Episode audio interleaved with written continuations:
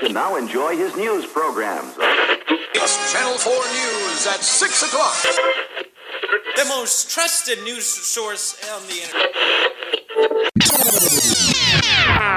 Hey, bienvenidos a Creative News, para enterarte de todas las novedades sobre diseño, fotografía, cine, series, tecnología y un montón de cosas más, y no te quedes afuera de nada. Mi nombre es Tommy Sánchez Lombardi, me pueden encontrar en Instagram como Tommy on the Rocks y arrancamos que hay un montón de novedades.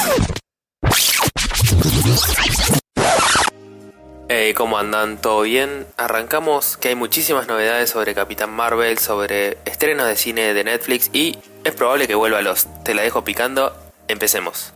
Arrancamos con noticias sobre estrenos de cine y nada, Marvel está dándole a full a la campaña de Capitán Marvel, que es la próxima película del MCU que se estrena ahora dentro de poquito y se lanzó una página web porque la película está ambientada en los 90 y la página web es las, las, páginas web de los 90. Si sos como yo que tenés alrededor de 30 años te vas a acordar de estas páginas que eran horribles estéticamente y con la que empezamos los jóvenes diseñadores gráficos a, hacer pruebas y donde tenía fondos tipo con como si fuese con misceláneas, muchos GIF animados y bueno, está buenísima la página de Capitán Marvel porque es como que toma este aire retro en la época que está ambientada la película. Vayan a marvel.com barra Capitán Marvel y van a poder ver. Me encanta cuando las películas hacen este, no sé, este tipo de campañas publicitarias. No sé, me, copa, me copa que jueguen con, con ese absurdo. Investigando un poco sobre este fenómeno, me encontré que todavía la página de Space Jam, sí, la película de Bugs Bunny con Michael Jordan, que seguramente viste en el cine o viste en Telefe, es un canal acá en Argentina que pasa todo el tiempo esta película los sábados a la tarde. Bueno, la página web todavía está, está habilitada y tenés como todas las secciones y es muy genial que está tal cual el diseño de los noventas. Tenés fondos en miscelánea, tenés como galerías de imágenes, pero súper retro que aparece la imagen muy chiquitita en el medio, horribles. Está genial que hayan conservado esta página tal cual era en su momento para conservar un poco de la historia de internet. Y si te interesa un poco más este mundo, puedes entrar a la página archive.org y ahí vas a encontrar un archivo tanto de lo que es páginas web como de videos, de textos, softwares, imágenes, no sé, un montón de cosas y vas a encontrar como fechas, por ejemplo, buscas YouTube en un buscador y te tira eh, distintas fechas donde se guardó esta página y puedes acceder desde, no sé, desde el 2014 o fechas más antiguas aún. Así que entra a archive.org. No sé, a mí me copa siempre ver esos diseños retro y como rememorar mis épocas cuando empecé a navegar por internet y a descubrir todo este mundo interconectado. Es una buena oportunidad para, para reencontrarse con esos diseños. Ahora sí, vamos con los estrenos de cine. Se estrena Green Book, Una amistad sin fronteras. Esos nombres que ponen. Se estrena el jueves 14 de febrero y es una de las películas más nominadas al Oscar en esta temporada. Peter Farelli, si no lo conocen, es uno de los hermanos Farelli que dirigió Tonto y Retonto y acá nada que ver, hace un drama, una historia de vida que esas que le gustan a la academia para nominar a los Oscars. Y en esta película actúan Margella Ali y Vigo Mortensen, que son un músico, un pianista y Vigo Mortensen hace de Tony Lip, que es como un matón medio italoamericano de Brooklyn. Y nada, es como esta relación entre estos dos personajes. De nuevo, es una historia de vida, esas que le gustan a, la gente de la academia para nominar a los Oscars. Así que es muy probable que le vaya bien en esta temporada. Cuenta con dos actores muy, muy, muy conocidos y muy grosos, como Margellala y Vigo, obviamente. Aguante el mate, San Lorenzo y los Anillos. Así que creo que es una buena, buena película para ir a ver al cine.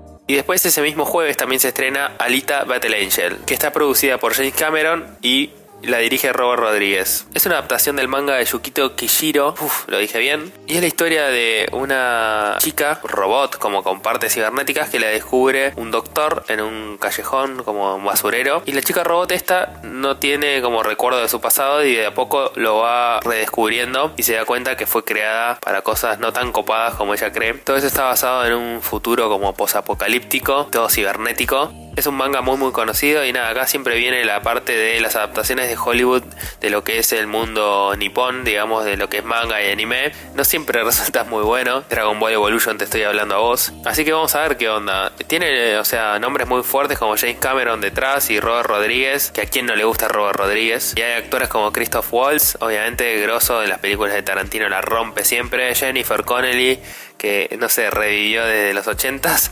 Y Margellala Ali de nuevo, otra vez, así que está copando toda la pantalla. Tenemos dos opciones, una como más drama, historia de vida y otra como más eh, ciencia ficción, así que tienen dos opciones para elegir para este jueves.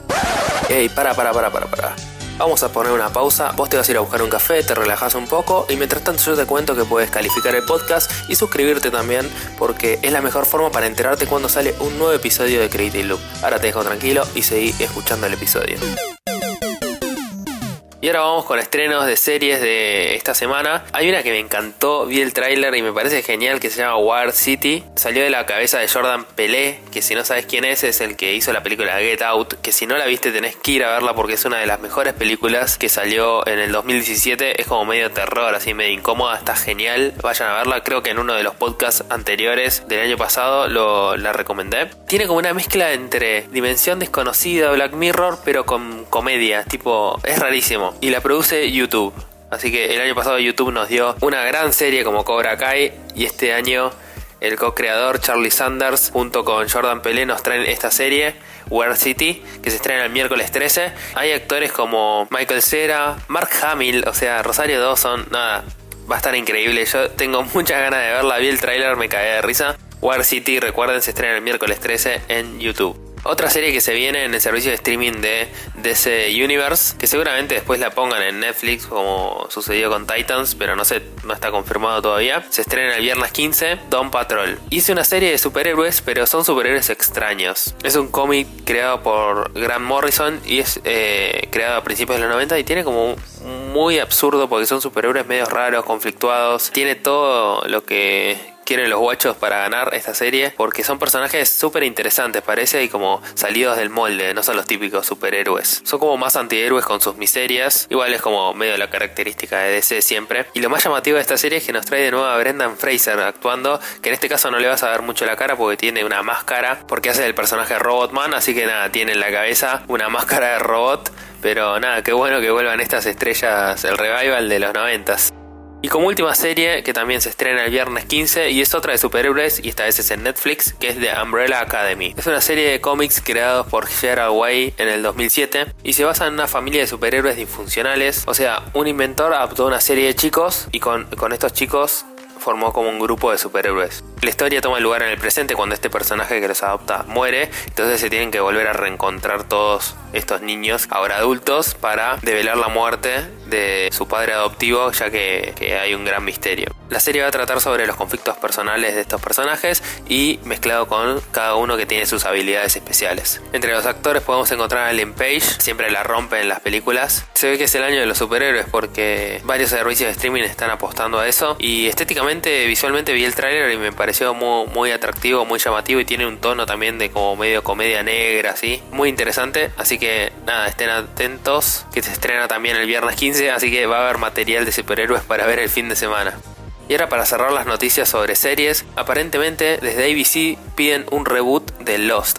Sí, escuchaste bien, Lost. Esa serie que a mí me encantaba al menos, pero el final nos decepcionó a todos. Hace unas semanas habló la presidenta del canal, Katie Burke, o como se pronuncie, y le preguntaron sobre traer de vuelta a Lost. Ella dijo que le encantaría un reboot de Lost. Dijo que lo mantiene como de forma personal esto como algo que tiene ganas ella, pero no lo habló ni con J.J. Abrams ni con ABC Studios, que es la productora, pero lo tiene ahí como en su cabeza como que es uno de los shows que le encantaría volver a, a ver. Bueno, esto quizás abre la puerta a charlas y a reuniones donde se puede gestar un, reboot de Lost. Veremos qué pasa. ¿A ustedes les interesaría ver un reboot de Lost? ¿No les parece demasiado pronto? Tal vez es demasiado pronto, tuvo personajes muy icónicos. Tal vez pueden hacer algo con la idea de una isla y algo así misteriosa, pero no sé si Lost. Creo que todavía está muy muy cercano. Tal vez habría que esperar unos años para hacer un reboot. Y de paso les pregunto, ¿qué opinan de los reboots de las series? ¿Les copa o no les copa? Déjenmelo en los comentarios. Y ahora vamos con una noticia más del mundo de la fotografía. Hace, hace unas semanas salió en un portal de internet que una fotógrafa llamada Yvette Roman, que es de Estados Unidos, había participado para, para, para trabajar con una, con una empresa para una campaña para Canon.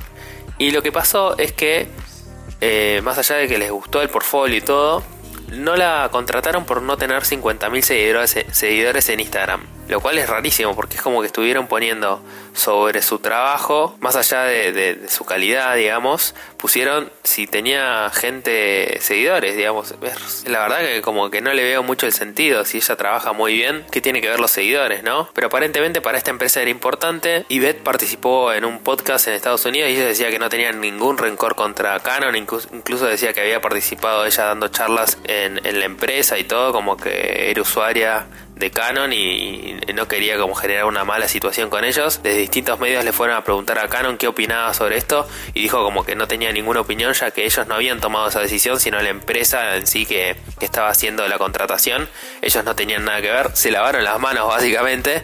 Pero nada, creo que abre un debate muy, muy interesante donde realmente nos pone a pensar un poco qué, qué es lo que más se valora hoy día en la sociedad. Que tenga seguidores y tal vez un contenido no muy interesante o que bueno puede ser interesante obviamente pero que, no hable por vos tu trabajo. Eso la verdad que me, entristece muchísimo, como que sea más importante tener seguidores que la calidad de tu trabajo. Yo estuve viendo algunas fotos de Ivette y la verdad que me encanta su laburo, está buenísimo. Pueden buscar su Instagram, Ivette Román se llama. Pero bueno, esperemos que esto haga eco en los medios y todo para, para formar una nueva conciencia, digamos, como hoy muchas empresas se fijan solo en eso y como que se está perdiendo algo, ¿no? Se está perdiendo que te valoren por tu laburo y no por por realmente cuántos seguidores tenés. Y a veces las redes sociales también son muy falsas con la compra de seguidores y todo eso. La verdad que no tiene mucho, mucho que ver el número de seguidores con la calidad de tu contenido, de tu trabajo o lo profesional que sos. Ahora el debate, me gustaría también escuchar sus opiniones.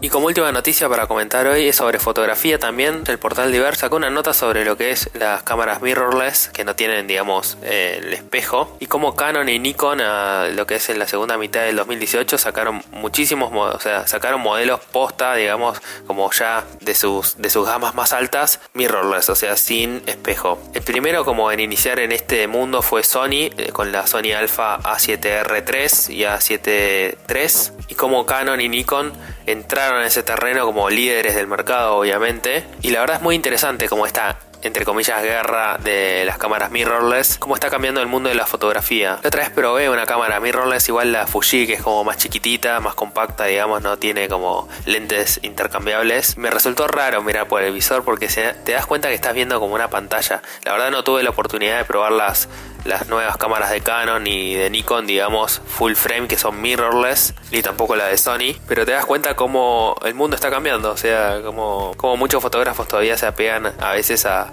a la nostalgia y a las cámaras de fotos con, con espejo, digamos, pero se nota esta nueva tendencia y yo creo que cada vez va a ser más fuerte. Me parecía interesante, más allá de que no hay una noticia en sí, comentarlo y también abrir el debate de que ustedes si tienen cámaras mirrorless y las probarían, ¿qué les parece, digamos? Este cambio en el mundo de la fotografía que a veces le cuesta un poco como actualizarse, es como que hay muchos fotógrafos que se anclan a la, nostalgia o a las viejas tecnologías y cómo, cómo todo el tiempo está cambiando. Y esto la verdad que fue como un antes y un después haberle sacado como el espejo. Tal vez como todo es cuestión de costumbre. Ya les digo yo hice la prueba con una cámara de Fuji y me costó al principio pero nada lo usé un rato nada más. Tal vez es cuestión de costumbre. Nada comenten ustedes qué opinan.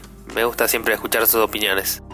Estas fueron todas las Creative News del día de hoy, así que gracias por estar del otro lado y no te olvides de suscribirte porque así te avisa cuando la semana que viene salga un nuevo Creative News. Tampoco te olvides de seguirme en Instagram que es arroba Rocks, puedes mandarme mensajes, comentarios, todo lo que quieras por ahí. Nos vemos la semana que viene. Adiós.